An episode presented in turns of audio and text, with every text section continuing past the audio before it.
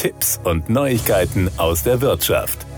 Betriebliche Altersvorsorge hat viele Gesichter. Eine freiwillige betriebliche Zusatzrente kann über Direktversicherungen, Pensionskassen, Pensionsfonds, Direktzusagen oder Unterstützungskassen erfolgen. Mit der Durchführung einer Entgeltumwandlung können all diese Modelle für Arbeitnehmer attraktiv sein, erklärt man bei der Lohnsteuerhilfe Bayern e.V. Denn die Beiträge sind bei einigen Formen steuer- und sozialversicherungsfrei. Auch der Arbeitgeber spart damit rund 20 Prozent an Lohnnebenkosten ein. Doch einen Großteil ihrer Ersparungen müssen Arbeitgeber jetzt den Arbeitnehmern per Gesetz zukommen lassen. Was seit 2019 für Neuverträge galt, gilt seit dem 01.01.2022 auch für Altverträge. Ein verpflichtender Zuschuss in Höhe von 15 Prozent. Arbeitgeber sind zur Entgeltumwandlung verpflichtet. Entgeltumwandlung bedeutet, dass auf Wunsch des Arbeitnehmers jeden Monat ein Teil seines Bruttolohns in einen Vertrag zur betrieblichen Altersvorsorge, kurz BAV, abgeführt wird.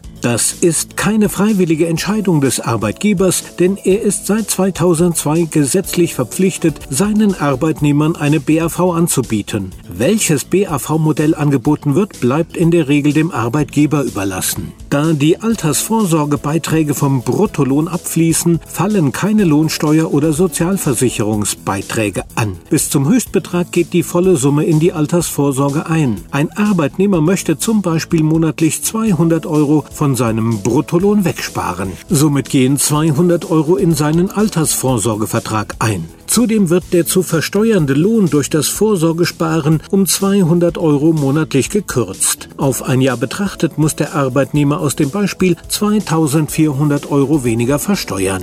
Es gibt zwei verschiedene Freibeträge für ein und dieselbe Einzahlung in den BAV-Vertrag. Der eine Freibetrag betrifft die Beiträge zur Sozialversicherung, der andere die Lohnsteuer. Die Sozialversicherung betreffend sind Einzahlungen im Jahr 2022 bis 3.384 Euro jährlich befreit. Erst bei Einzahlungen darüber werden die Beitragssätze erhoben. Der Freibetrag für die Lohnsteuer ist doppelt so hoch und beträgt 6.768 Euro. Euro in 2022. Diese Freibeträge betreffen Direktversicherungen, Pensionskassen oder Pensionsfonds.